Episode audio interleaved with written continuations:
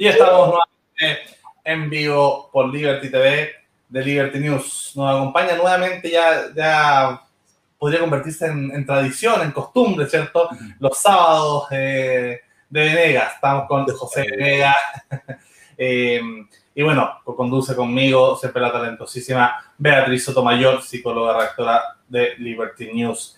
Eh, vamos hoy día a hablar un tema distinto al de, la, de la vez pasada sobre libertad y ideología, ¿cierto? Vamos a ir a un tema más pragmático, más económico, quizá donde mejor eh, los libertarios ahí tenemos, tienen eh, habilidades, ¿cierto? Comparativamente superiores, que es el tema de la economía, ¿cierto? Hoy día aplicado a, a temas de pensiones, comparar un poco Em, lo, que fue el lo que es el sistema chileno, lo que es el sistema argentino y los distintos modelos a nivel mundial, ¿cierto? Que tienen que ver con la posibilidad de cotización individual o eh, reparto, que es un tema que se ha puesto particularmente en boga eh, estos últimos años. Yo sé que Argentina pasó por esta discusión para mal, en Chile está, y, y, yo diría que no una, no una batalla eh, zanjada en Chile, una batalla que está dándose, que varía día a día.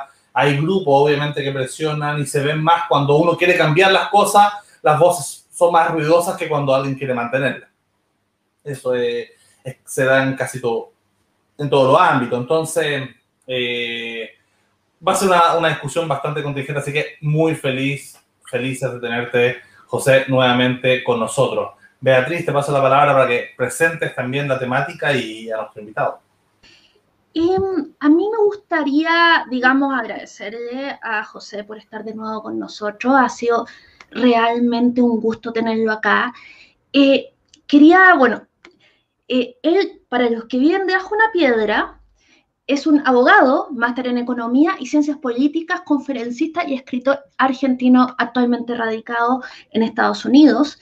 Eh, yo quería tomar el, tema de Argentina eh, simplemente porque de repente ver lo que pasa en otros lados ayuda a tomar distancia y entender no, mejor lo que le pasa a uno en su país, porque no te está pasando a ti, entonces puedes tomar un poco más de distancia emocional. Y, eso lo encuentro muy importante. Eh, yo leí el libro tremendo que lo voy a poner en el banner, IPF Default Emocional Argentino, que eh, se lee eh, como una novelita erótica o más bien como una novela de crímenes, digamos, eh, uno entiende cómo, digamos, un país se disparó en los pies y, se disparó en el otro pie y después procedió a tirarse desde un cañón y que todo esto era evitable. me gustaría, pero una cosa que me llamó la atención, José, es que este libro no salió cuando pasó eso, sino que salió varios años después que tú sentiste la necesidad de contar la historia. Me gustaría que me contaras un poquito cómo salió este libro. Bueno, primero, gracias Beatriz y Lucas por la invitación. Siempre es un placer conversar con ustedes. Em, este libro sí nace un tiempo después porque eh, en el momento en que lo empecé a escribir, volvía la cuestión de IPF, pero esta vez traída por el gobierno de Macri para quejarse porque había una parte de los accionistas que habían quedado, no desplazados, sino que habían quedado dentro de IPF, pero no se les habían comprado sus acciones, como era la obligación por el tipo de acuerdo que había al emitir las acciones, eh, y se ponían con los mismos argumentos que tenía el kirchnerismo y el eh, y Kisilov, que fue el autor intelectual del, asalto sobre IPF. Entonces, digo, lo, mismo que me ha parecido en el momento de la, de la restatización, donde se hablaba de un vaciamiento de, todos los argentinos, casi todos están convencidos de que la empresa privada hizo un vaciamiento del capital de IPF, cuando en realidad lo que había pasado es que desde el año 2001, cuando viene la devaluación y la especificación y demás, los contratos petroleros habían quedado totalmente desfasados porque tenían que seguir, es un commodity el petróleo, por lo tanto, para atraer capital y para poder explotarlo se necesita tener precios internacionales. Entonces, simplemente había habido una disminución en el ritmo de inversión. Y a, eso le llamaban eh, vaciamiento, que es una figura del derecho penal que está destinada a proteger a los acreedores, no al Estado, a la nacionalidad.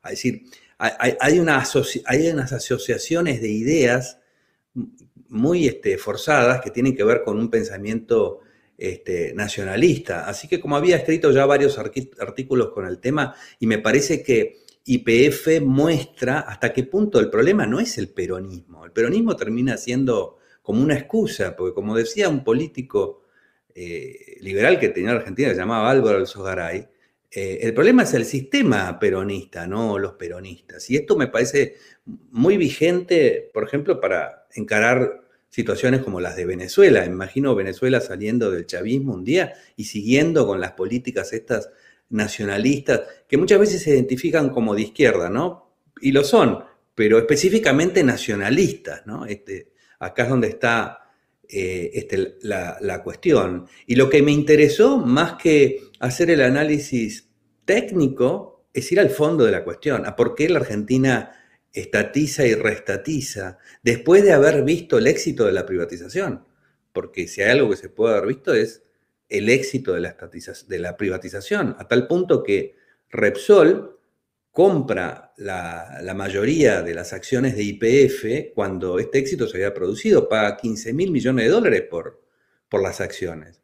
Y según los políticos argentinos, no del kirchnerismo, sino de la oposición, específicamente Elisa Carreo, que es considerada una santa de la política argentina, según ella, el, negocio brillante que había hecho IPF era poner los 15 mil millones de dólares y después sacarlos de a poquito. Y eso era un negocio brillante. Eh, entonces, siempre pasa que las hipótesis, las hipótesis delictivas del nacionalismo son estúpidas. Y esto tiene que ver con una emocionalidad.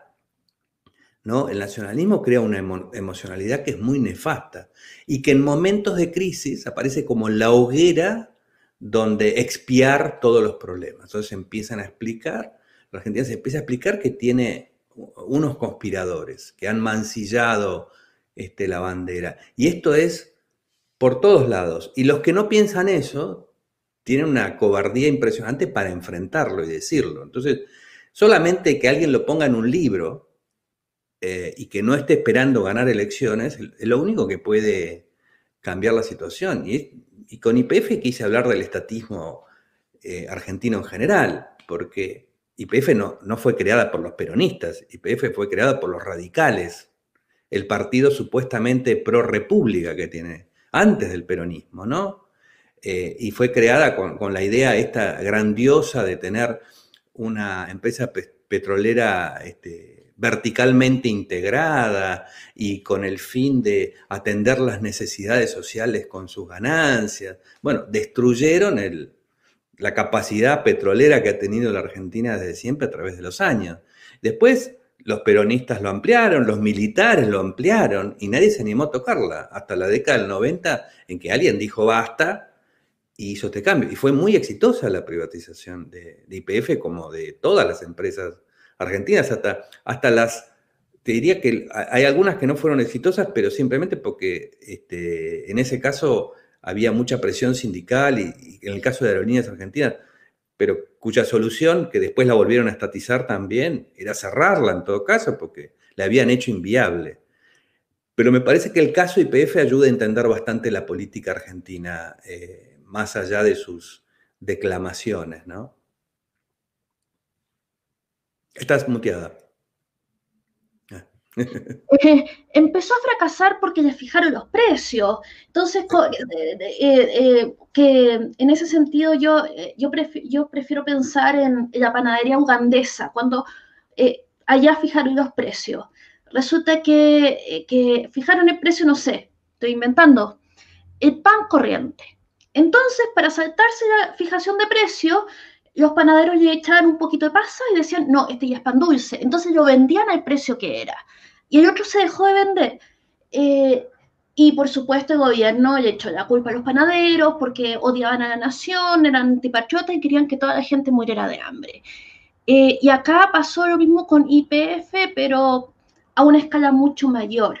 Eh, saco el, el, ejemplo del pan porque es más fácil imaginarse, un, no sé, una baguette calentita que 40.000 barriles de petróleo, digamos, no, no, no, vienen a la mente, uno puede hasta la baguette recién salió del horno.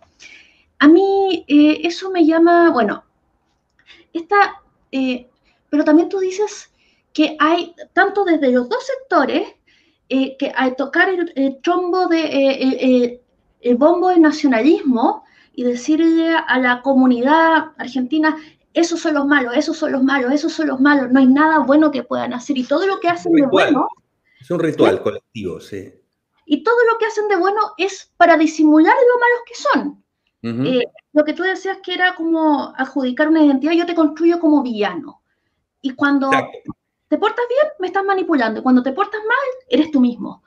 Claro. Eh, y fíjate la, perversión de la, perfección del plan, porque habían pasado cosas en IPF porque Kirchner había eh, obligado a argentinizar y quería este, tener, tener injerencia. Entonces, en, un país como Argentina, un empresario que, está trabajando en un sector como el petróleo, tratos con el gobierno tiene que tener, que nosotros lo vamos a ver mal, obviamente, los tratos con el gobierno. Pero eso, hasta eso se termina utilizando para darle más al gobierno, que esa es la estatización total.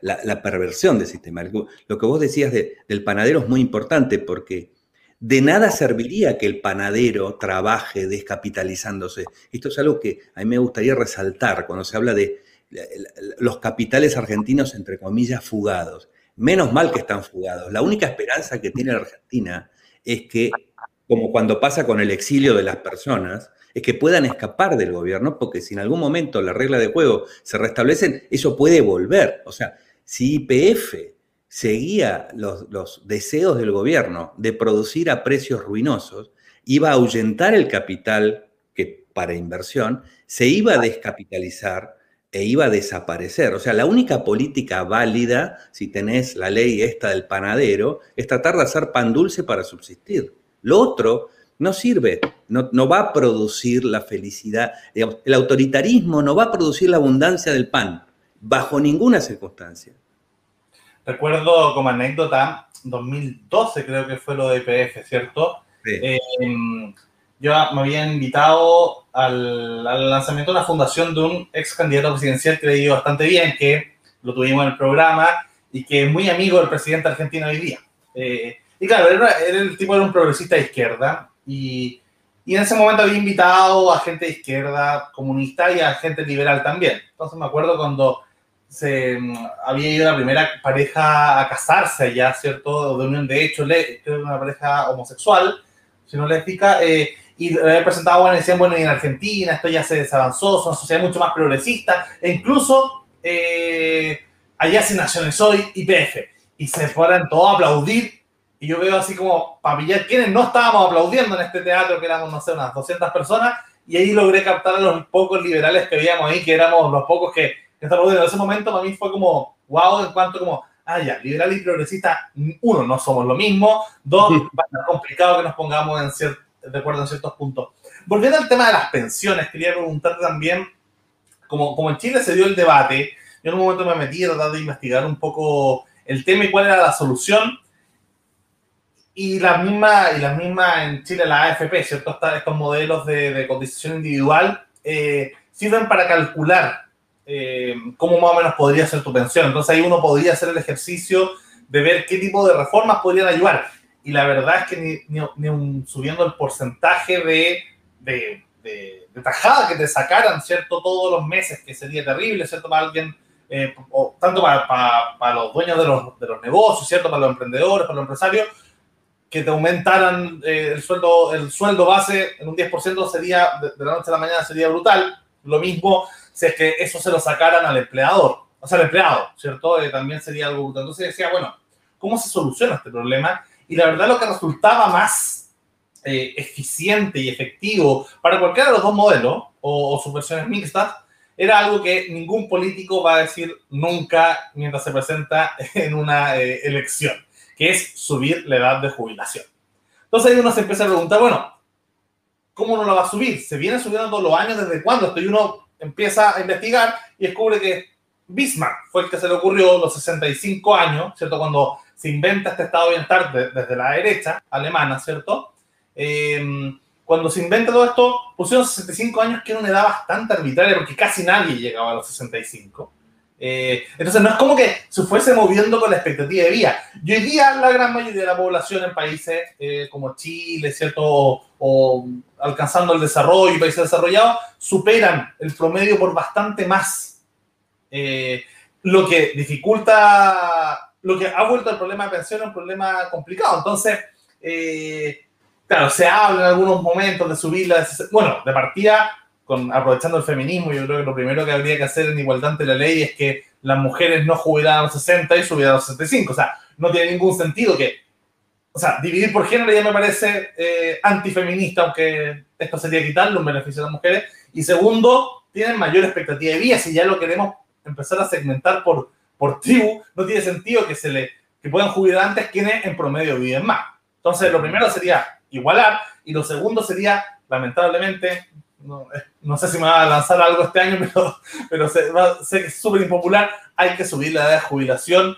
Ojalá los que a, a, nosotros, los millennials, que nos toque a los 70 años por lo bajo, porque, porque si no, no. Y ahí viene, claro, a preguntarse, conectándolo un poco con el tema que hablamos la otra vez, ¿cierto? Sobre, sobre hedonismo como felicidad también.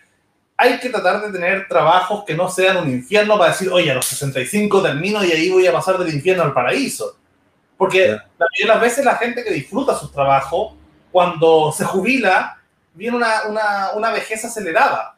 Eh, ¿Cierto? Cuando, eh, cuando, dejan de hacer su trabajo, se dedican como a este paraíso, el mismo cuerpo empieza a fallar de forma mucho más rápida. Entonces yo creo que eh, ahí conectando un poco con la felicidad, la idea es tener trabajos o quehaceres que, alimenten el alma y que no sea un infierno en la tierra para poder alcanzar el, el, cielo cuando se jubile, para que cuando los políticos sean responsables por primera vez en la historia, no, no sé, hay políticos responsables, pero cuando, cuando la sociedad política se haga responsable y diga, oye, ¿saben que lo responsable realmente, lo único solucionable para la expectativa de vida que estamos teniendo es jubilar a los 70? No hay de otra, ¿cierto? Bueno, yo creo que tiene muchas aristas el tema, esto casi inagotable, pero creo que Bismarck es el que plantó todo el problema. Eh, no, no creo que él, a él se lo pueda culpar de imaginarse las consecuencias de lo que había plantado cuando imaginó que el retiro era un problema común político. Eh, y, y, acá está el tema, ¿no? Porque es cierto, si uno piensa en cómo se sigue financiando esto, hay que aumentar la edad de jubilación dentro de un tiempo, cuando la expectativa de vida suba, vamos a tener a los mismos políticos evitando la cuestión de subir la edad de 70 a 100. Eh, pero, pero yo miraría un poco las consecuencias políticas de habernos metido en esto. Me parece que el caso de Argentina y Chile da para mí una pista de algo todavía que te van a tirar más cascotazos si lo decís, que creo que hay que decir. Eh, que es lo siguiente, Argentina intentó, Menem específicamente, intentó pasar a un sistema chileno, pero ¿qué era lo que pasaba? El, sistema era, no, sé exactamente cuáles eran las condiciones cuando se creó el sistema chileno, pero eh, el, el, tamaño de la bola de deuda que tenía, que había dejado Alfonsín por el sistema de pensiones, era enorme, y por lo tanto cumplir el Estado lo que le quedaba de, jubilaciones de reparto por pagar era una cosa imposible. Así que la única manera de hacer una cosa mixta, donde la gente pudiera tener una parte de su capitalización y el resto fuera una bolsa de reparto para pagar el muerto que había dejado, no Alfonsín, sino todos, y que lo había grabado Alfonsín por su política económica.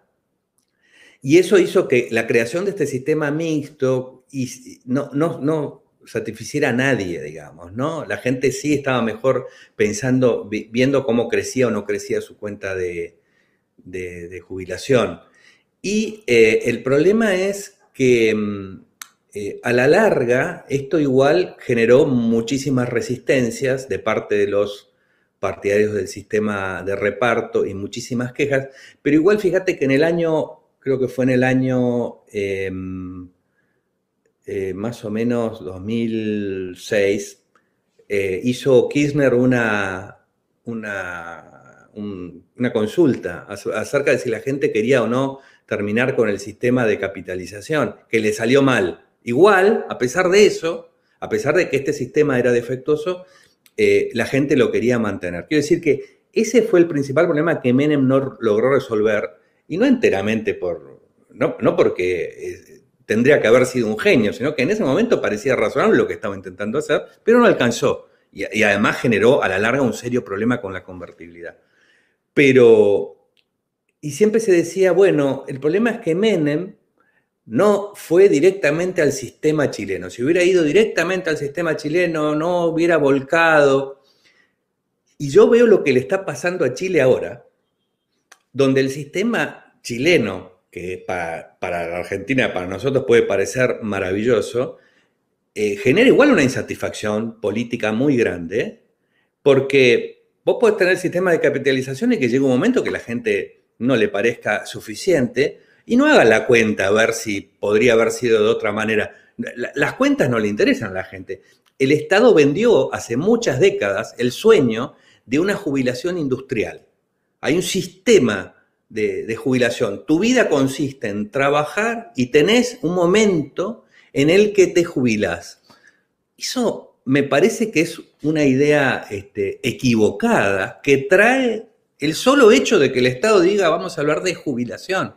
La vida no tendría por qué tener jubilación si el Estado no se hubiera metido. Capaz que habría un cambio en las formas de trabajar o, qué sé yo, o habría un retiro al que la gente no se sentiría que pasa a cambiar de estatus. Entonces, yo creo que tampoco el sistema chileno garantiza o, o, soluciona el problema político que causa la mera concepción de un sistema de jubilación como un problema común de la sociedad. Cuando hoy hay herramientas financieras, más cuando el Estado se arroga lo de educar, ¿no? Podría educar financieramente. No solamente hay herramientas financieras para planificar un retiro o para planificar eh, el futuro, sino que son mucho más económicas.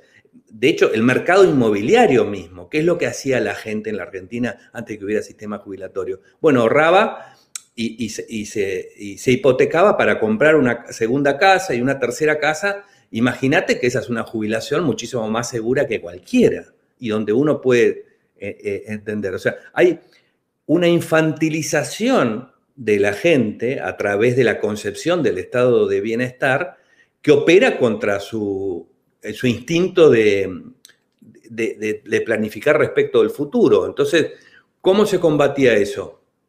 No, porque hay gente que es irresponsable. Entonces, como hay gente que es irresponsable, han creado toda una varias generaciones de irresponsables.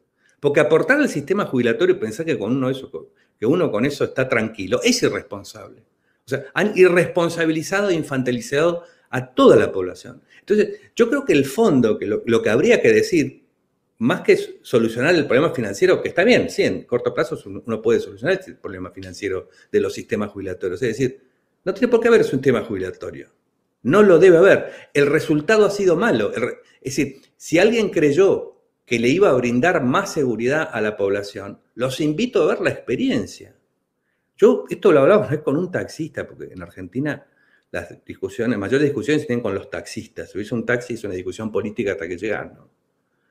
Y yo le decía, él me hablaba del sistema de reparto, y ¿conoces alguna generación argentina? Una que esté satisfecha como jubilado? No. ¿Y por qué seguís creyendo en el sistema? No lo entiendo. No lo entiendo por qué seguir creyendo en el sistema. Porque la ilusión de la falta de riesgo tiene un peso psicológico para la gente que es más fuerte que la experiencia de que eso no es posible.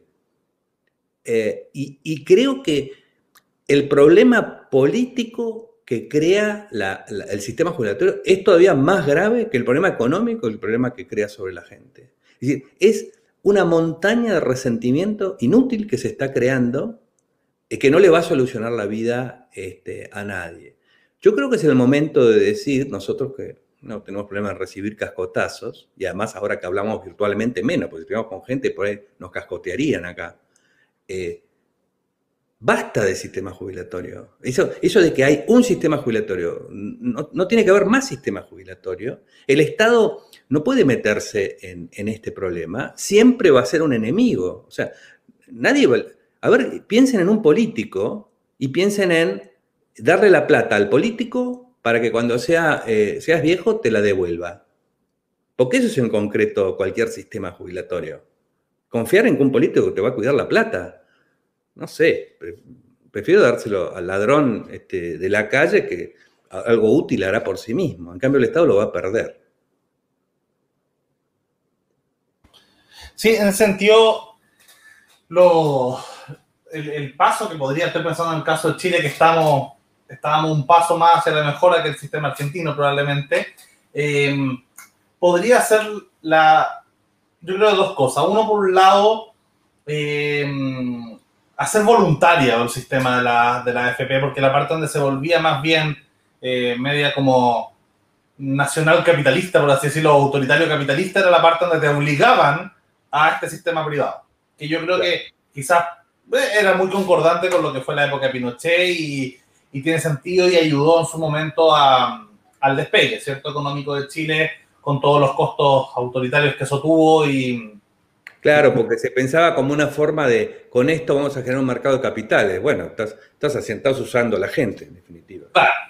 Entonces, hoy día ya que, que, evolucionamos desde un capitalismo autoritario, un capitalismo, ¿cierto?, más democrático en los 90, 2000, eh, me da la impresión de que quizás la, primera parte tiene que ser la voluntariedad, porque justamente, o sea, la, parte de recursos humanos y de marketing de la empresa, de las AFP, que tenían, que no eran empresas pobres, ¿cierto? Deberían haberse esforzado más en contarle a la gente qué era este modelo, ¿cierto? Pero como no era voluntario, como igual les llegaba, era poco lo que tenían que invertir en publicidad, por ende, poco lo que tenían que persuadir al que ahorra, ¿cierto?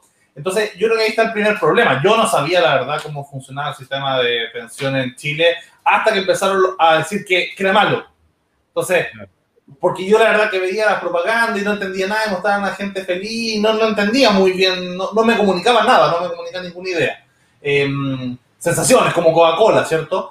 Eh, pero no comunicaba nada. Entonces, ahí es donde, donde yo veía el primer problema. Y el segundo tiene que ver, ¿cierto?, con esta parte más como de justicia en cuanto se mete el Estado o de, o de, o de un colchón, que, mm, que la verdad uno podría ver desde una perspectiva utilitarista que hay que evitar, ¿cierto?, que la gente cuando alcanza cierta edad termine en la calle porque muchos indigentes eh, pobres, ¿cierto? No, no les gusta nada ni por razones estéticas, ni por razones éticas, ni por razones, ¿cierto?, utilitarismo político, porque sería, ¿cierto?, un caldo de cultivo para los populistas en mina como están, y, eso justificaría cualquier medida populista, socialista, autoritaria, eh, capitalista, autoritaria, para, para remediarlo. Entonces, ahí donde, donde se me conecta la idea, ¿cierto?, del, del sueldo básico universal que planteó en su momento Friedman incluso, eh, o al menos se veía favorable a él, eh, con las personas, ¿cierto?, de, cierta mayoría para que tengan una base.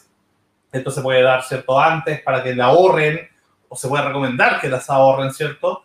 Eh, porque, porque el sistema de la AFP, si es que fuera voluntario, sería bastante bueno. O sea, como, como, como mecanismo de mercado, ¿cierto? Solucionaría un problema, el mercado solucionando un problema que los individuos van a tener o tienen.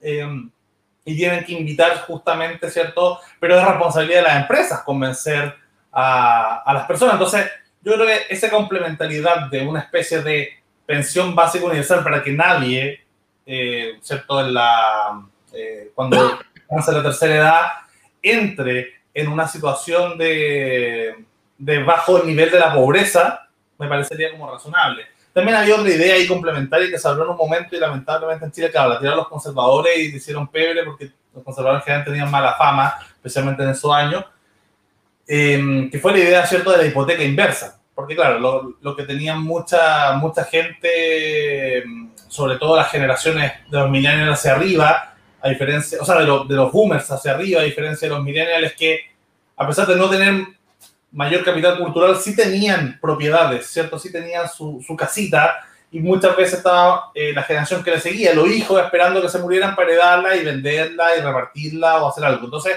se planteó en su momento la posibilidad de hipoteca inversa justamente para poder eh, pasársela al banco a cambio de una, una especie de pensión vitalicia y cuando muriera pasaba al banco obviamente probablemente la, la, la pirámide decía que hay, más votantes esperando heredar que, que, personas que podían recibir eso y, y, y, la idea en general nació muerta. Pero yo creo que puede ser una idea, sobre todo para una generación que sí tenía, o sea, como para, para, para el momento urgente, que una generación que sí tiene propiedades, ¿cierto? Eh, por más, eh, o sea, desde las clases más altas hasta las clases bajas en general, hay probablemente más concepción de mi casa propia, mi terrenito, mi, mi parcelita en el sur, aunque se hubiese vivido en bajos niveles económicos, culturales, e igual se tenía cierta propiedad que puede ser, ¿cierto?, hoy día tasable y, y transformada para, para lo urgente, ¿cierto?, en pensiones más dignas. Sí, bueno, de hecho, eh, ese sistema que vos decís, yo no sé cómo lo hizo, pero me acuerdo que un tío abuelo mío lo hizo en su momento. Eh, hizo este, este, acuerdo le pagaba un banco por mes y cuando se murió, el banco se quedó. O sea, lo importante es, el mercado va a ofrecer, o sea, hoy la, complejidad de, los mecanismos financieros da para que la gente no es que tiene que ser muy brillante, el mercado se le va a ofrecer mecanismos todo el tiempo, no hace falta ni siquiera que te ponga demasiada atención, porque va a recibir la publicidad y se la van a traer. No sé, ni siquiera, o sea, eh, el, problema es justamente que esta, esta para mí una trampa muy complicada en la cual caer. ¿Qué pasaría con la gente que igual sería irresponsable? Entonces, ¿qué es lo que hace eh, un legislador? Les, salen los colmillos empieza a salivar ante esa alternativa, entre ese dilema y dice, para eso quitémosle la responsabilidad a todo el mundo. para, para esta cuestión marginal, establecen las reglas generales por lo cuales todos pasan a ser hijos del legislador, cuidados por el legislador. Por lo tanto, todos estos mecanismos financieros ya no pueden llegar al consumidor porque ya no existe eh, esa, esa, oferta, ese, mercado se hace desaparecer. Entonces, es mucho más lógico pensar, bueno, llegado el caso, si hay alguien que, no tuvo ninguna previsión y que mm, veremos, capaz que un, presupuesto para eso va a ser mucho más barato que cambiarle el sistema a todo el mundo, que tratar de crear un sistema sin riesgos. No, señores, eso es imposible, es la torre de Babel, el sistema sin riesgos para la economía. Entonces, siempre hacen algo peor. Lo mismo me pasa con el ingreso universal. Me parece que es ya quitar la responsabilidad. Veamos qué pasa. ¿Por qué, univers ¿Por qué vamos a cambiar un sistema para todo el mundo? Yo entiendo el dilema político que me van a causar esos que estoy imaginando que no van a entrar de ninguna manera en ninguna, pero Señores, ahora el problema político es el 100% de la población. El 100% de la población frente a su jubilación es una amenaza populista. Y es lo que le está pasando a Chile a pesar de tener un sistema bueno en comparación, ni, hablar de comparación con el argentino. Tienen un sistema que dentro del marco del Estado se ocupa parece ser el mejor. Y sin embargo, cuando hay alguien no contento, eso es se convierte en un desafío al sistema y el problema es el capitalismo. Veamos esto para ver que hay que ir al fondo de la cuestión y que lo que va a, la solución a esto es retirarse de la idea de la jubilación industrial para que el mercado empiece a ofrecer otras cosas y después veamos la ambulancia. Pero es como hay gente que va a tener accidentes en la calle, entonces hacemos un sistema donde le ponemos a un funcionario a cada uno en su auto para que maneje. El funcionario que maneja choca más que, los, este, que los automovilistas normales, o sea, que tenga un problema económico peor, político peor, de salud peor, y el resentimiento ahora es general. En vez de eso, ¿qué es lo que hago? Bueno, si alguien choca, manda una ambulancia. Es mucho más lógico atender el caso particular que crear una norma general que hace, que tiene el diagnóstico equivocado de que todos son el problema. No, si partimos de la base de que algunos van a tener este problema, veremos qué es lo que hacemos con algunos, ¿no? No tenemos por qué pensar en el abandono, eh, pero nos ocupamos ese alguno. Yo me acuerdo una vez que alguien me planteó en internet una discusión que, que se hizo larguísima, Vos sos tan liberal, tan liberal. Si hay un chico ahora tirado en la calle porque tuvo un accidente, ¿qué haces? Y yo le contesté, llamo a un médico. Y se quedó mirando, ¿cómo llamo un médico? No, pero ¿cómo solucionás el problema? Él quería que yo le contestara con un sistema. No, llamo a un médico. No voy a cambiarle el sistema de todo el mundo. No voy a crear este, el hospital de los niños que se caen en la calle. Me estás proponiendo que cree un elefante blanco cuando tengo un problema muy concreto. Llamo médico. Entonces, este, yo creo que en el fondo está esto. siempre cuando con, frente a los problemas que tenemos, la política tiene la tentación de crear un sistema para eliminar el riesgo. Y nos mete en un riesgo enorme, eh, que además lo vemos, porque lo vemos fracasar, igual se sigue creyendo. Esto que decía DPF, yo no entiendo cómo la Argentina... Mira, si hay un país donde no hay ninguna razón para ser estatista, es Argentina. Porque si vos vivís acá en Estados Unidos y ves como el Estado muchas cosas es tan eficiente, vos podés ser estatista. Tenés que ir a un razonamiento económico más allá para darte cuenta de que eso no es la mejor alternativa. Pero en Argentina ser estatista es estar totalmente chiflado o ser parte de los que reciben el beneficio del estatismo. Y esto es por la, la droga, la droga de la, de la ilusión de la falta de incertidumbre y es una droga, a diferencia de la cocaína, no te da un momento de satisfacción. Ni siquiera te produce un rato, no sé qué efecto porque nunca la he probado, pero no te produce ni siquiera un rato, es directamente la resaca. El Estado argentino te ofrece directamente la resaca y se sigue creyendo. Eso te muestra lo peligroso que es como dispositivo psicológico esta ilusión de que el Estado te puede privar de la incertidumbre y de los riesgos supongo que eso eh, apela al autoritarismo, al autoritario interior. Digamos, todos tenemos un autoritario interior y cuando dices, pero pienso irresponsables, todos tenemos acá la imagen de un responsable al, cual le queremos caer a golpes por ser tan imbécil. Eh, entonces, eh, digamos, entiendo que, que, esta cosa de que el Estado va a crear un sistema para neutralizar al imbécil que tú le quieres caer a golpes, pero no puedes porque, ¡ah! digamos, usted rellene el imbécil que usted prefiera, eh, pero al final, en base a eso, nos terminamos disparando todos los pies. Yo quería tomar un tema que, que hablamos un poquito antes, y que, pero también conecta el tema de los inmigrantes. Y yo ya mañana, eh, digamos, antes, porque una, yo, yo, tiendo al buenismo por defecto, ¿cachai? No al, no al malismo, así me criaron, a una la crían para ser buena, etc. Entonces, fronteras abiertas es como mucha incertidumbre, fronteras cerradas es como, bueno, el sistema entre medio, la regulación perfecta que permita hacer las cosas bien. Ahora, ¿cuál es ese punto dorado? No lo tenía claro, pero estaba yo escuchando hoy día de Economist y que eh, sobre el tema de inmigración en Estados Unidos.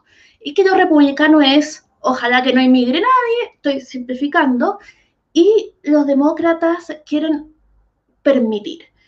Y, pero, y acá el pensamiento es electoral. Los demócratas creen que, eh, digamos, si ellos son permisivos con la inmigración, los inmigrantes eh, van a votar por ellos, porque van a decir, ellos me dieron la oportunidad a mí pero mi experiencia personal, cuando yo he hablado con inmigrantes acá en Chile, ellos quieren, eh, ellos quieren que después de que entraron, digamos, se cierre la puerta, para que no les vengan a competir a ellos. Entonces, entonces probablemente los inmigrantes, hijos inmigrantes, no van a votar por los políticos que promuevan la proinmigración, porque, digamos, quieren eh, limitar el mercado y quieren tener mayores posibilidades ellos. Y a mí eso me parece un tema para las fronteras abiertas, eh, por lo que yo te decía de que, eh, digamos, eh, de que permite, sobre todo, bueno, que la gente huya de los lugares que no son buenos y que voten con los pies. Y digamos, y que el tema de inmigración no, no es usable realmente como, como político, a menos que tú lo quieras prohibir, eso sí te reditúa, pero permitirlo no te reditúa realmente. Eh, tú tenías unos pensamientos interesantes respecto, bueno, ¿qué opinas de, de lo que, porque hoy día en la mañana yo me fui a las fronteras abiertas, sobre todo después de leerte a ti, conversar contigo que me estaba dando vuelta el bichito a la frontera abierta, y también con Lucas, que también es de frontera abierta. Claro, eh, la cuestión yo creo que es así. La cuestión, vamos a la cuestión política primero. ¿no? Entonces se atribuye, no, los demócratas quieren las fronteras abiertas para tener más eh, votantes. Bueno, esto es una afirmación que hacen los republicanos que detestan a los inmigrantes, o sea, y, en general, ¿no? Estamos hablando siempre en general. y los inmigrantes, muchos terminan votando al Partido Demócrata porque el día que llegaron, el Partido Republicano les está diciendo que están contaminando la cultura. Entonces, ahora, todos los inmigrantes vienen a Estados Unidos a ganar plata, cosa que no pueden hacer en sus países. O sea, me parece que el inmigrante es el tipo que más posible que entienda el capitalismo si se lo explica. Y yo no veo diferencias entre eh, defensores del capitalismo, entre inmigrantes y no inmigrantes. Te diría que los inmigrantes los conocen más. O sea, son tipos con los que podés hablar de plata con mucho menos culpa que los americanos, ¿no? ¿Y, dónde viene, de dónde viene el socialismo americano?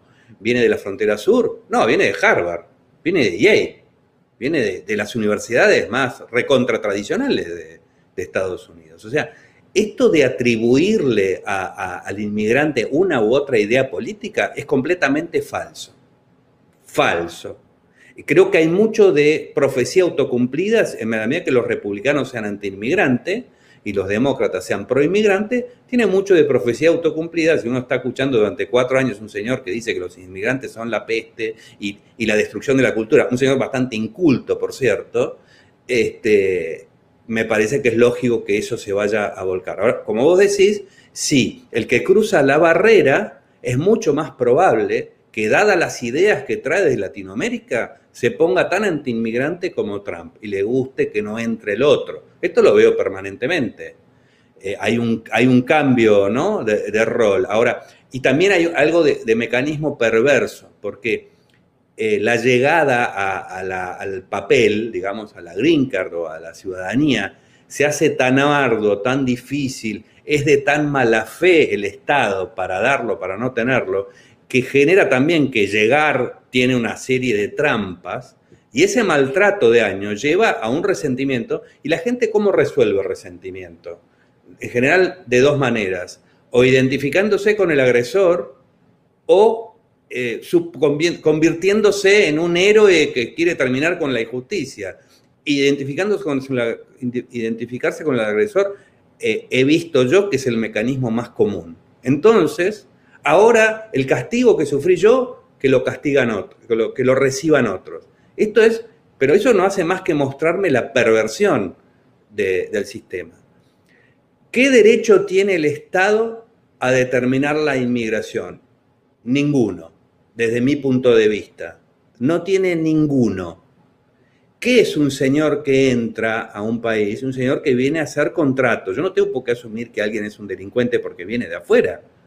¿no? Porque si yo estoy en la ciudad de New York, no tengo por qué asumir que un señor que viene de Miami es un delincuente y no estoy saliendo del país. Entonces, si yo no lo asumo de Miami, no tengo por qué asumirlo de México o de Argentina. Esto, esto es un disparate que no tiene, no tiene más que el sentido de la manipulación conceptual. ¿Por qué digo que el Estado no tiene ninguno? Porque ¿cuál es la función legítima del Estado según, por lo menos, la filosofía liberal?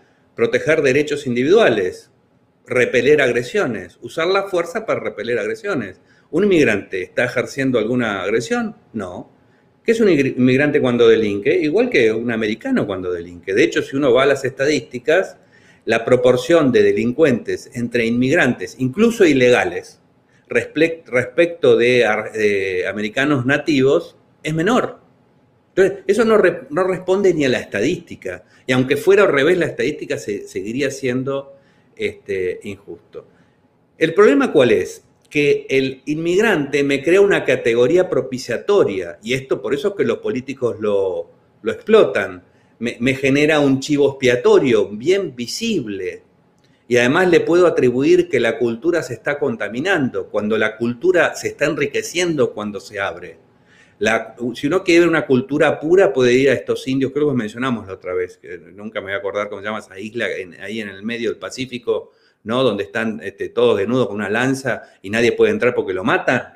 Eso es una cultura pura, si la quieren. Se vive así como la cultura pura. Entonces, lo que llama contaminación, una mentalidad de estas cerradas, es en realidad enriquecimiento, no contaminación. Eh, y Estados Unidos es lo que es por la mezcla que es. Y si uno ver una ciudad con una cultura este, vital, esa es la ciudad de New York, que tiene, es la historia de la mezcla de Estados Unidos capa tras capa. pero sirve crear una minoría este, propiciatoria. ¿Y qué es lo que pasa cuando se crea una minoría que tiene menos derechos. Dice, la, Declaración de Independencia dice todos los hombres, ¿no? No dice todos los norteamericanos. Si yo no sostengo los derechos de propiedad de todas las personas, vengan de donde vengan, hayan nacido donde hayan nacido, mi sistema político cambia.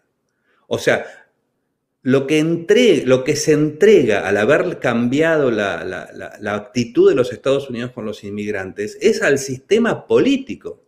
O sea, hoy se está permitiendo la arbitraria con, un señor porque no nació acá. Mañana ese mismo, ese mismo mecanismo se puede usar contra uno. La gente no ve casi nadie, esto es algo que casi nadie va a aceptar, que el oficial de inmigración de todos los países es una pequeña gestapo que se está permitiendo, como a mí no me toca porque yo nací acá, pero yo estoy, yo estoy permitiendo algo que se va a transformar en un sistema, es un, es un oficial público. Eh, ¿Qué es el inmigrante respecto, no sé, yo tengo todos tenemos aparatos que hemos comprado importados de China. No hay ningún lugar del mundo donde alguien no tenga un aparato importado de China. Mi relación con el chino que hizo ese aparato es mayor que la que tengo con mi vecino. Y a lo mejor nació acá. Esa colectivización por nacionalidades es una cosa eh, absolutamente artificial. Nunca hay pérdida con los inmigrantes porque los inmigrantes lo que hacen es contratar y en todo contrato hay ganancias mutuas la inmigración siempre es ganancia, ¿no? Está esta pesadilla de se vendrían todo el planeta a Estados Unidos. Bueno, entonces que me expliquen por qué eh, no se llena eh, el estado más exitoso de Estados Unidos, de que todos los norteamericanos se van a vivir a ese estado. Porque hay limitaciones, señores. Lo único que te mantiene la frontera abierta son niveles óptimos de intercambio o cercanos o que se tienden a acercarse a la optimización. Entonces, la economía se agranda, la cultura se enriquece y son individuos. No hay nada que haga un individuo de particular por el lugar donde nació. Y, este me parece que es el problema de fondo, ¿no? Y, y otra cosa, el Partido Republicano está condenado si sigue por esta vía. Porque, porque como Estados Unidos tiene inmigración por su éxito, y su éxito y, su inmigración a su vez genera más éxito, eh, a la larga, y, ese nivel de inmigración va aumentando, a la larga va a ir perdiendo peso necesariamente, ¿no? Y le puede pasar como le pasó al Partido Conservador en Argentina, que desapareció. Mm, sí, uno primero sobre la cuestión política, estaba pensando en el caso de Chile, eh, uno más o menos lo puede adivinar, mi, mi hermano tenía un hostal eh, entonces llegaba mucha gente, sobre todo eh, europea y latinoamericana. Eh, entonces se daba un poco esa mezcla. Y en, muchas conversaciones, claro, uno al final notaba ciertos patrones y encontraba que, claro, que la gente latinoamericana era bastante más de derecha que la gente europea, que, que venían a Chile al menos. Y al final, ¿por qué? No, no, no, es que Latinoamérica sea más de derecha que Europa, porque no lo es, de hecho. lo que pasaba, claro, que Chile es un modelo en general em, que al menos algunas partes de la izquierda ha querido vender eh, como la Norcorea del capitalismo. Entonces, si no te gusta el capitalismo, tú no vienes desde un país vecino, igualmente pobre o más pobre, a Chile, eh, sino por su éxito, el éxito del modelo capitalista.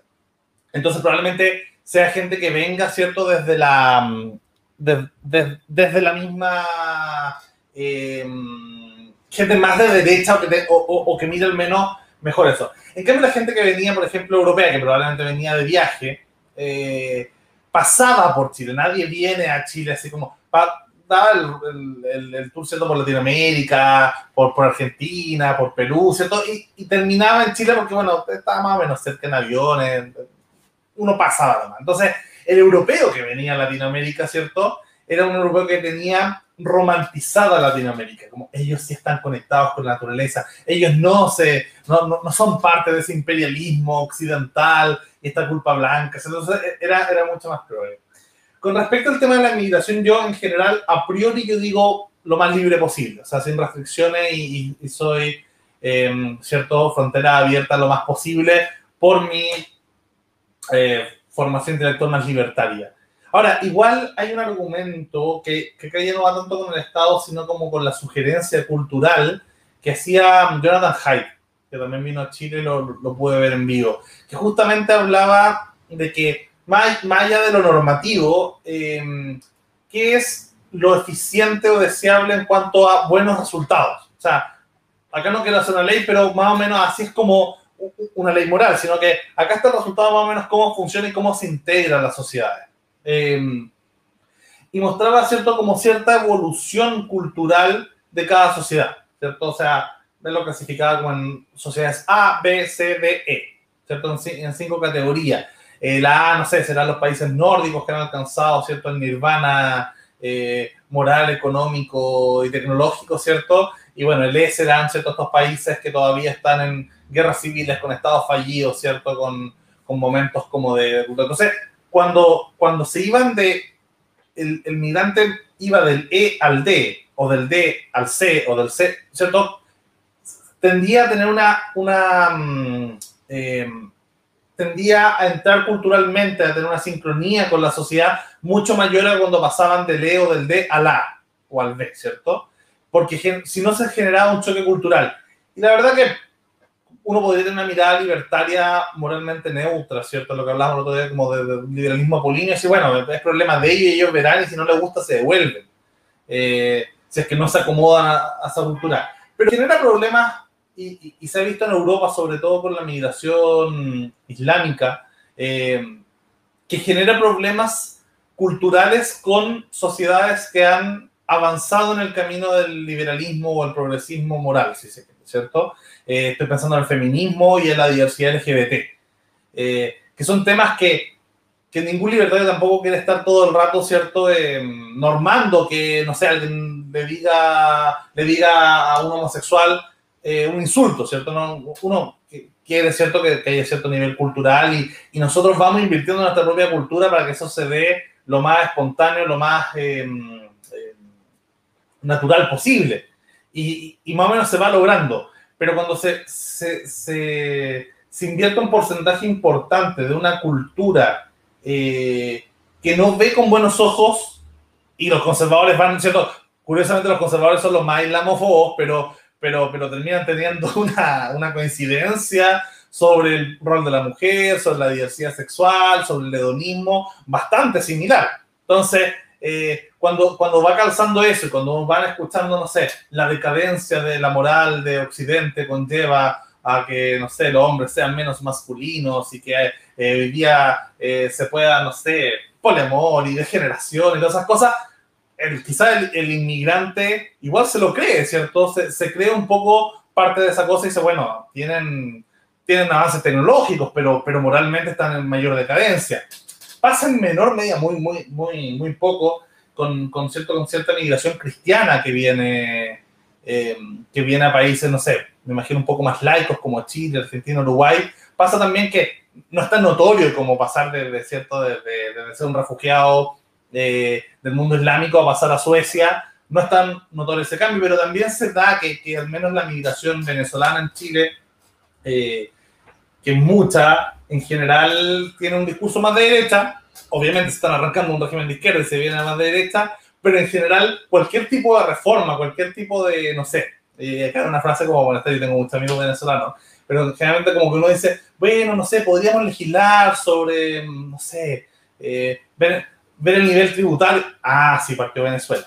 Así partió Venezuela. Entonces, tienen una cosa como que, que no nos deja, oye, tenemos realidad distinta y, y está eso. Pero en general yo veo, veo más problema con el tema, no sé, de, de sociedades que vienen de mundos muy conservadores a sociedades que ya tienen eh, una, una, libertad cultural lo suficientemente avanzada, con mucho costo para una persona, una persona homosexual o una mujer que vivió un costo tremendo o que vivieron como comunidad un costo tremendo durante décadas, ¿cierto? Y como que al fin ya están como bien como para que llegue, no sé, gente como decirle como que de nuevo que está mal es como es como un costo que ellos pagan más que, no sé, un hombre blanco heterosexual, siento yo. No sé qué opinas de eso, José o Beatriz. Yo, yo quiero comentar muy corto, antes de pasar la palabra a José, eh, sobre el tema de, eh, digamos, cuando, la identificación con el agresor, que es un fenómeno muy poderoso y que eh, tiene mucha fuerza en cómo nos relacionamos. el otro día estábamos hablando de las políticas de respetabilidad yo soy poliamorosa, pero no soy como esa otra que es una, no sé, una cochina. Yo soy respetable porque yo amo. Y ese tipo de cosas. Entonces yo lo veo como pura identificación con el agresor, porque yo me estoy pasando a la vereda de los que discriminan. ¿Cachai? Yo soy respetable y ahí yo soy, porque yo discrimino y te discrimino a ti, eh, digamos, y yo me separo entre lo bueno y lo malo y me pongo la vereda de los buenos. Eso es, yo diría decir. Ahora paso a la palabra. Sí, sí, me, me, me, todo un tema que eh, todo, todo, este, digamos, nazismo antihomosexual que hay, que es la nueva víctima propiciatoria, está, está buscando todo, todo el tiempo al homosexual bueno, que es homosexual que contribuye a decir, sí, sí, yo pienso como ellos. Entonces dicen, ah, mira, acá tenemos un homosexual que esta, esta política es perversa, ¿no? Porque es el repudio, el reclutamiento y el uso del, del homosexual, ¿no? Eh, pero quiero, eh, vuelvo a lo, de la, lo de la inmigración. Primero, ¿cuál es, la, ¿cuál es la función del Estado en la frontera? Bueno, la misma función que tiene en la plaza, que tiene en la casa de fulano, que tiene... Cuidar derechos individuales. Es una policía antiviolación de derechos individuales, anticrimen.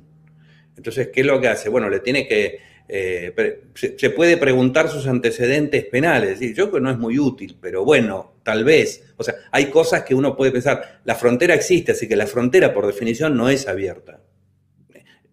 Mientras sea frontera va a ser cerrada. ¿Pero cerrada para qué? Tiene que ser cerrada para el crimen. No va a ser muy eficiente, porque el Estado no es eficiente en ninguna cosa, pero es algo. Entonces, uno puede imaginar en esto de gente que viene de países que no respeta ciertas cosas, viste, cuando entras en Estados Unidos te preguntan, ¿usted trae una bomba? ¿Usted es malo? Estupideces. Debería preguntarle, ¿usted cree en los derechos individuales? ¿Usted cree que las personas tienen derecho a vivir como quieran? ¿Usted cree, a mí me parecería mucho más útil hacer ese tipo de interrogatorio que todas las pavadas que se preguntan, porque ¿de qué protege la frontera norteamericana y la de todos países? Del crimen de trabajar.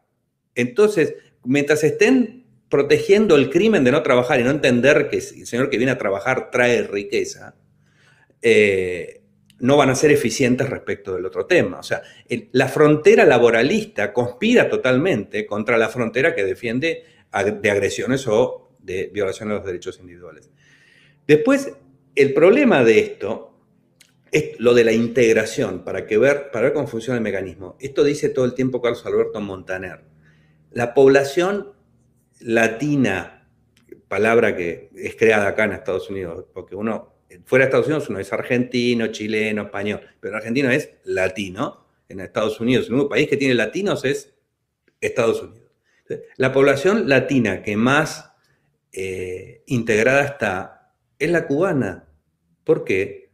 Porque tiene un acceso directo, fácil, que debería, podría ser más fácil todavía a la, a la inmigración legal. Entonces, su, integración es total e inmediata. O sea, eso que crean el, inmigrante que hace guetos y tiene su propia cultura, bueno, es producto de, esa segregación previa, es, algo creado por el sistema. ¿no? Y, lo curioso que esto de, eh, viene, entre comillas, la invasión musulmana. A, mí me gustaría, hay un, eh, eh, paper muy bueno de Alberto Venegas Lynch, hijo, sobre el tema de, de cómo los musulmanes civilizaron a Europa, ¿no? trajeron la, trajeron la filosofía clásica y sacaron a Europa del oscurantismo medieval. Ahora la cosa es al revés, bueno, pero en la medida en que esto ocurre, los que levantan este argumento crean la reacción que es justamente contra esos avances. Hoy la amenaza contra el avance cultural, entre comillas, de Occidente en cuanto a esta apertura a las experiencias individuales no viene del inmigrante, viene de los anti-inmigrantes. Los anti-inmigrantes son los que en este momento están queriendo crear ese mundo oscuro que se supone que traen los musulmanes. Entonces ha terminado siendo este, una excusa.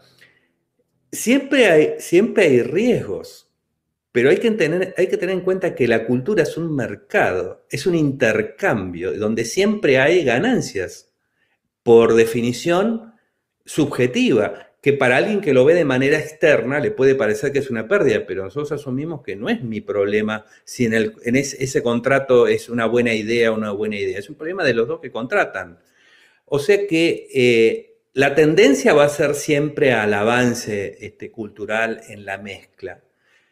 Lo que pasa que también eh, lo que sí complica es el fomento de la inmigración cuando yo hago eh, ingreso, por ejemplo, este, refugiados. Esto, esto trae un problema porque refugiado no es una decisión del mercado, no es un proceso de intercambio de contratos, sino que es algo que el Estado hace. Ahora, el problema es, eso tiene un riesgo, pero también hay que mantenerlo porque gran parte es un avance de la civilización, la política del refugiado como del asilo político.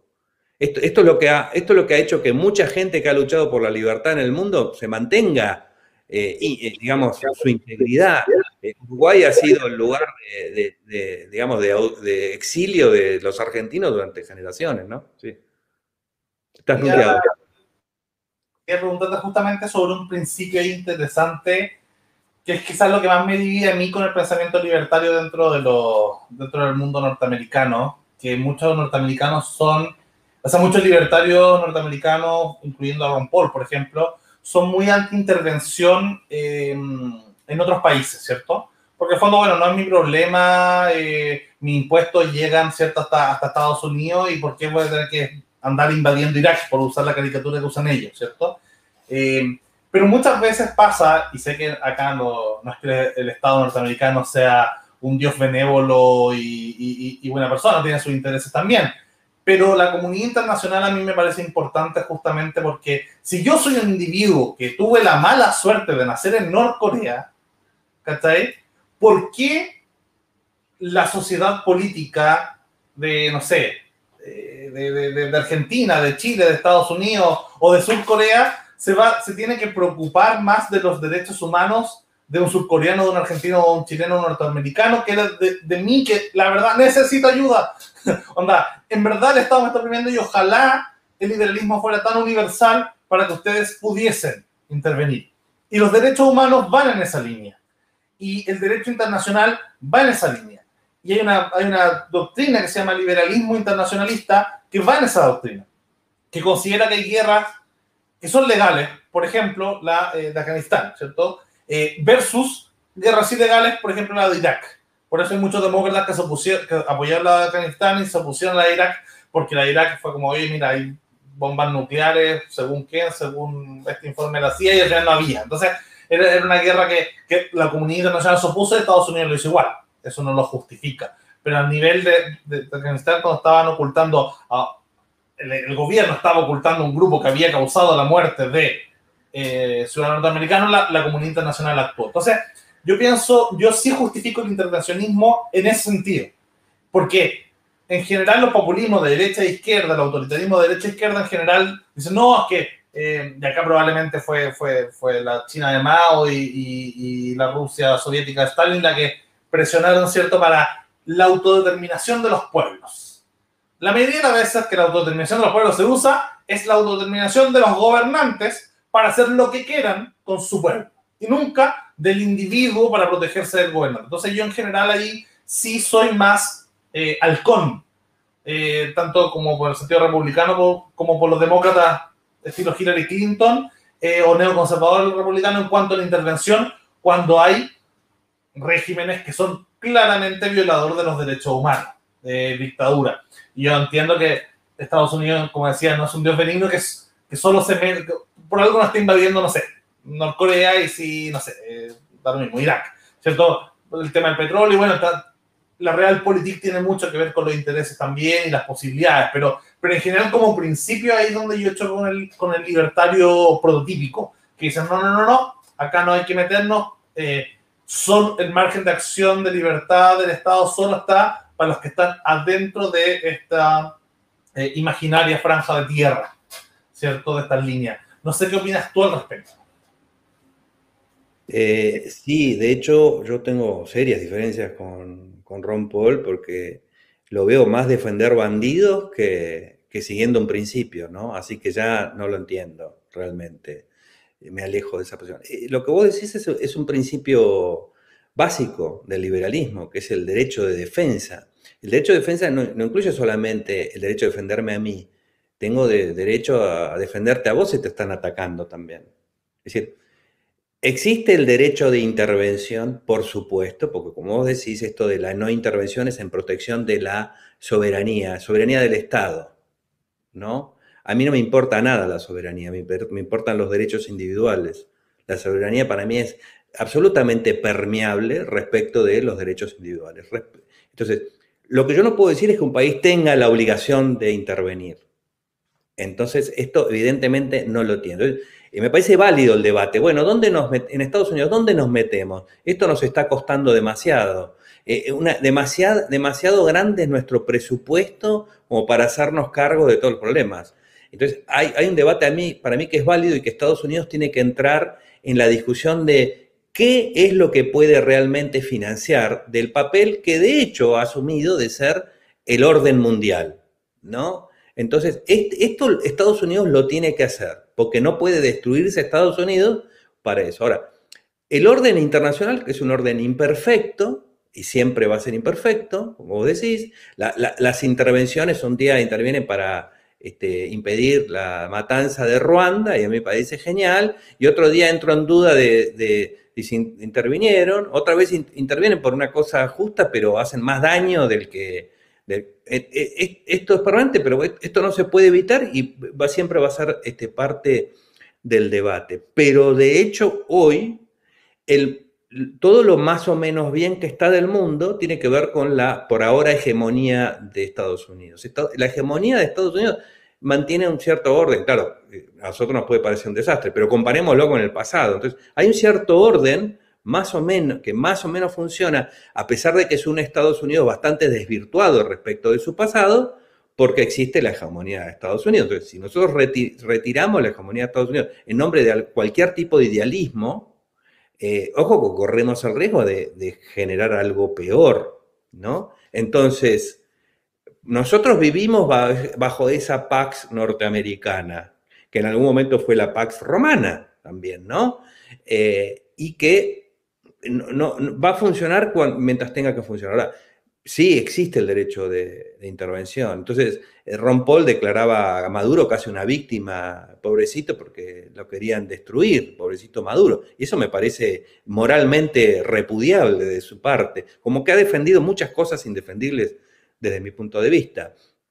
Me parece que lo que Estados Unidos debería hacer es buscar una mayor colaboración eh, financiera pero no renunciar a ese papel. Tiene que buscar, por ejemplo, Estados Unidos respecto de Latinoamérica eh, funciona de un modo muy paternalista. Entonces, resulta que nosotros tenemos más problemas porque existe la dictadura en Venezuela que Estados Unidos. Pero Estados Unidos es un país que va a decir la verdad. Y va a ser el primero a decir, voy a reconocer a Juan Guaidó. Eh, ¿Cómo puede ser eso? ¿Cómo puede ser que eh, nosotros permitamos que Latinoamérica actúe como el hijo cómodo de Estados Unidos? Que lo único que hace es tirarle piedra y llamarlo intervencionista, cuando en general las intervenciones han sido, claro, hay, distintas opiniones, no, estas intervenciones están bien, están mal, pero digamos, eh, lo único que da cierta esperanza de que caiga la dictadura de Maduro es que exista Estados Unidos. Entonces, este, me parece que ahí hay unos, unas mezclas de principios muy grandes y que eh, el orden mundial está sostenido en política, no en derecho estrictamente. Hay una cosa que se llama derecho internacional. Es una cosa muy laxa, pero no sé si se puede hacer de otra manera. Pero ya que se intenten poner principios internacionales, muchos de los cuales están este, mal definidos, es algo. Y aunque se esté elaborando esta doctrina de los derechos humanos que es tan eh, viene tan mezclada de, cosas de izquierda como el derecho, qué sé yo, a la vivienda digna y todas cosas que nosotros este, podríamos discutir, sí abre un ámbito para entrar a discutir derechos de verdad. O sea, el problema es que hemos dejado a la izquierda demasiado el monopolio de esta cuestión. Pero a mí me gustaría acusar a Alberto Fernández por la inflación de crímenes contra la humanidad. O sea, nos, queda, nos queda a nosotros no solamente Alberto Fernández, digamos, ¿no? Nos queda a nosotros la lucha por considerar a la inflación, a la emisión monetaria, un crimen contra la humanidad, en estos términos que, aunque la izquierda los haya creado, eh, nos queda a nosotros llevar un contenido este, más preciso a ese lenguaje ambiguo, que ha sido creado después de la Segunda Guerra, ¿no? Cuando se crea el concepto de, empieza a crecer el concepto de delitos este, contra la humanidad, claro, la Unión Soviética fue la que intervino para que no quedara nada que los involucrara a ellos en sus propios crímenes contra la humanidad. Ese es un defecto histórico de nacimiento, pero no podemos avanzar a partir de ahí, no podemos empezar a escribir de si hay un derecho este, de los individuos y no de las no, un derecho socialista de las personas, porque eso es lo que se ha estado vendiendo, me parece que eso lo tendríamos que hacer, que nos queda mucho que trabajar en ese terreno.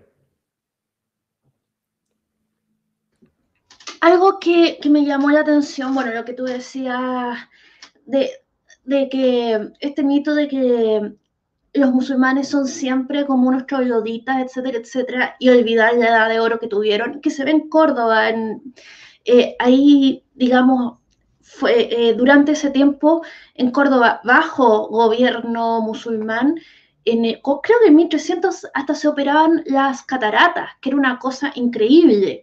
Eh, yo estuve quedé muy impresionada. Y esto de, digamos, de cuando empezamos a hablar de Afganistán, de estos países, eh, yo estaba yendo para atrás la historia, estoy leyendo una historia de Diamante Cojinor. Me llamaba la atención que se que tiene, que, que también cuenta la historia de toda esa zona. Verán, eh, venía un, un, caudillo sediento de sangre, sin principios, sin escrúpulos, y se tomaba un reino muy rico en la que gente vivía cómoda y se había dedicado a las artes y escribía poesía y hacía música, etcétera, eh, los tomaba, los mataba a todos, se llevaba las joyas entre ellos al Kohinoor que, que está ahora en la, en la corona británica. Después, el hijo de este caballero, digamos en Afganistán o en la India o donde fuera, hacía su corte, traía científicos, traía poetas, todo el mundo tocaba música, la pasaban bien, etcétera, etcétera. Y ya con el nieto, eh, ya con el nieto que vivía en esta, eh, eh, en esta corte rutilante llena de sabios, llegaba otro salvaje, sediento de sangre, y repetía todo esto.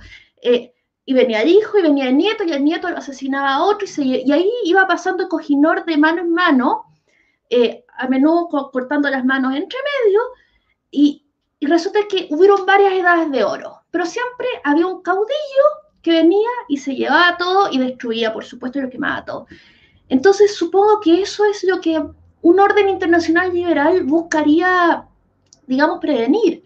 O sea, que no, eh, porque primero partimos siendo gángsters, después contratamos a, un mayordomo y ahí llega otro gángster a matarnos a nosotros y no se puede, y, no se puede sostener una civilización así. Eh, esto es un pensamiento en voz alta. No sé qué piensa. Ah, bueno, vamos a pasarle a Lucas. Sí, justamente con eso. Yo estaba, mm, estaba pensando creo que ahí el otro día hablábamos de términos, ¿cierto? Ahí yo creo que el, liberalismo y el libertarianismo tienen una diferencia importante. Em, porque, porque lo que o sea, porque son dos, doctrinas que son similares y una emana de la otra, pero en eso tienen una diferencia. Y ahí con respecto a lo que decía José, justamente eh, me, parece interesante la posibilidad de recuperar eh, para el liberalismo algo que es muy nuestro, que es el tema de los derechos humanos y el derecho internacional, ¿cierto? Eh, revolucionar la idea, ¿cierto?, de la, de la inflación como crimen de lesa humanidad, básicamente. Em, y me parece, por ejemplo, que, en Europa se está armando eso más que en Estados Unidos. Bueno, esperemos que hoy día Joe Biden y la nueva administración, ¿cierto?, retomen ese camino que, que tampoco era un camino muy fanático los demócratas desde Clinton, diría yo. Em, pero que Europa, sobre todo con el liderazgo de Macron o Macron-Merkel, ¿cierto?, han llevado harto a, recuperar desde cierta centro-derecha moderada y de cierto liberalismo em, el tema internacionalista, porque si vemos hoy día, por ejemplo, cómo fue la elección, que quizás no importaba mucho cuando se, se eligió, ¿cierto?, al director de la Organización Mundial de Salud, eh, porque nadie sabía que era en una pandemia global, ¿cierto?, eh, cuando se eligió, pero hoy día vemos lo importante que fue. Y si uno empieza a ver el historial de cómo fue esa elección, fue bastante, no sé si siniestra la palabra, pero cerca. Eh, el Partido Comunista Chino puso muchos, muchos, muchos millones para poder poner a este tipo que era del partido, era un doctor, un médico del Partido Comunista de su país, de un país cercano, de una dictadura, eh, bien cruenta, bien cruel, ¿cierto? Eh, entonces, claro, no era quizás la persona más idónea, pero fue por qué? Porque el mundo probablemente de la socialdemocracia a derecha ha abandonado dar la pelea por los organismos internacionales. Eh, y ha permitido que, las, que la socialdemocracia o el socialismo democrático crezca como un monstruo que ya no necesita ni un George Soros, ni un Bill Gates, ni los hermanos Koch para financiarlo, eh, ni a Rusia, ¿cierto? Porque el mismo, la misma burocracia internacional ha generado una misma máquina de un peso económico e influyente similar a todos estos personajes. Em, una, ¿cierto? Una, un leviatán sin cabeza, de alguna forma. Eh, y que se ha tomado, y bueno, es legítimo porque los otros dejamos abandonado el organismo internacional por entre teorías conspirativas y que el globalismo y que todo orden internacional es malo y que bueno, y, que, y, este, y esta romantización de los estados nacionales finalmente ha dejado que muchos políticos abandonen eso, excepto quizás es la centro derecha europea, estoy pensando desde, este sector Merkel-Macron, ¿cierto? Que, que tiene cierta influencia en el FMI. Y claro, cuando tú pasa cuando uno conversa con amigos argentinos que ven el tema de la inflación como un tema tan importante y en Chile es como, como algo que suena lejano, como no sé, la hambruna en África, como que suena tan, porque nunca hemos, o sea, no, no hemos tenido problemas de inflación desde al menos desde que los millennials nacimos. Eh, entonces como que suena algo como, como, como, como tan irreal, tan lejano e, e interesante. Pues José, eh, agradecerte eh, la, la, conversación, todos los temas que hemos tocado han sido tremendamente interesantes. Eh, nos gusta tu mirada, así que más que invitado también a, a próximos programas. No sé si te, te queda algún tema en el tintero, querés cerrar. Adelante. Eh, sí, quería hacer, quería hacer, algún comentario de esto que, que es sumamente interesante. Claro, los, organismos internacionales han sido vistos de entrada de su creación como una oportunidad para la izquierda y la política liberal, por decirlo de una manera, una gran simplificación, ha sido retirarse, esto está mal, esto no tendría que hacerse, y, esa estrategia, por lo menos hasta ahora, ya no dio, no dio resultado, así que hay que probar otra, que es meterse ahí. Y más cuando vemos que eh, lo, los únicos que han reaccionado son los, los este, argumentos nacionalistas, que son peores, ¿no? Es peor el nacionalismo que esa, que esa perversión de, eh, en la que se han convertido los, los organismos internacionales. Pero Beatriz decía esto de la sucesión de bandidos. Para mí es muy importante que el liberalismo, entender que el liberalismo es un aprendizaje que surge de los bandidos. Es, es, es un proceso que ha civilizado a los bandidos. Les ha puesto una formalidad, les ha asignado una función y les ha dicho al final, ustedes tienen que cuidar derechos individuales, cosa que los bandidos durante bastante tiempo se lo creyeron, o sea que eso ha funcionado, ¿no? Entonces, el hecho de que en el ámbito internacional esté tan lleno de bandidos, no quiere decir que el liberalismo tenga que, salirse, tiene que ir y decirle, bueno, usted sería útil para esto, usted debería ocuparse de esto, usted que está mirando a ver qué, qué subsidio le puede dar a Eve de Bonafini, empiece a pensar un poco eh, en el principio, vayamos, vamos y discutamos los principios.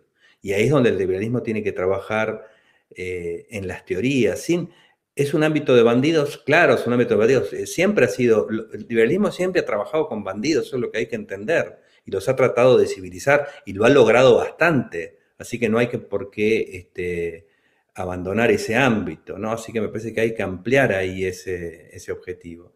Y bueno, gracias de nuevo por la invitación. Ha sido un placer, como siempre, conversar con ustedes. Em, yo quería repetir que de verdad hay mucho que aprender de la experiencia de, los otros.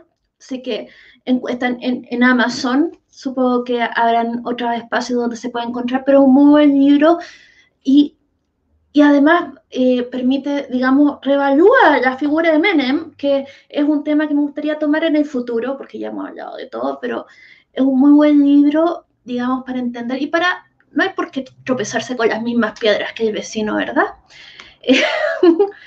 ah, te voy a poner, ¿sí? Déjame decirte que el libro está libre para bajar en mi sitio josevenegas.com en formato para iOS, para Kindle o lo que quieran.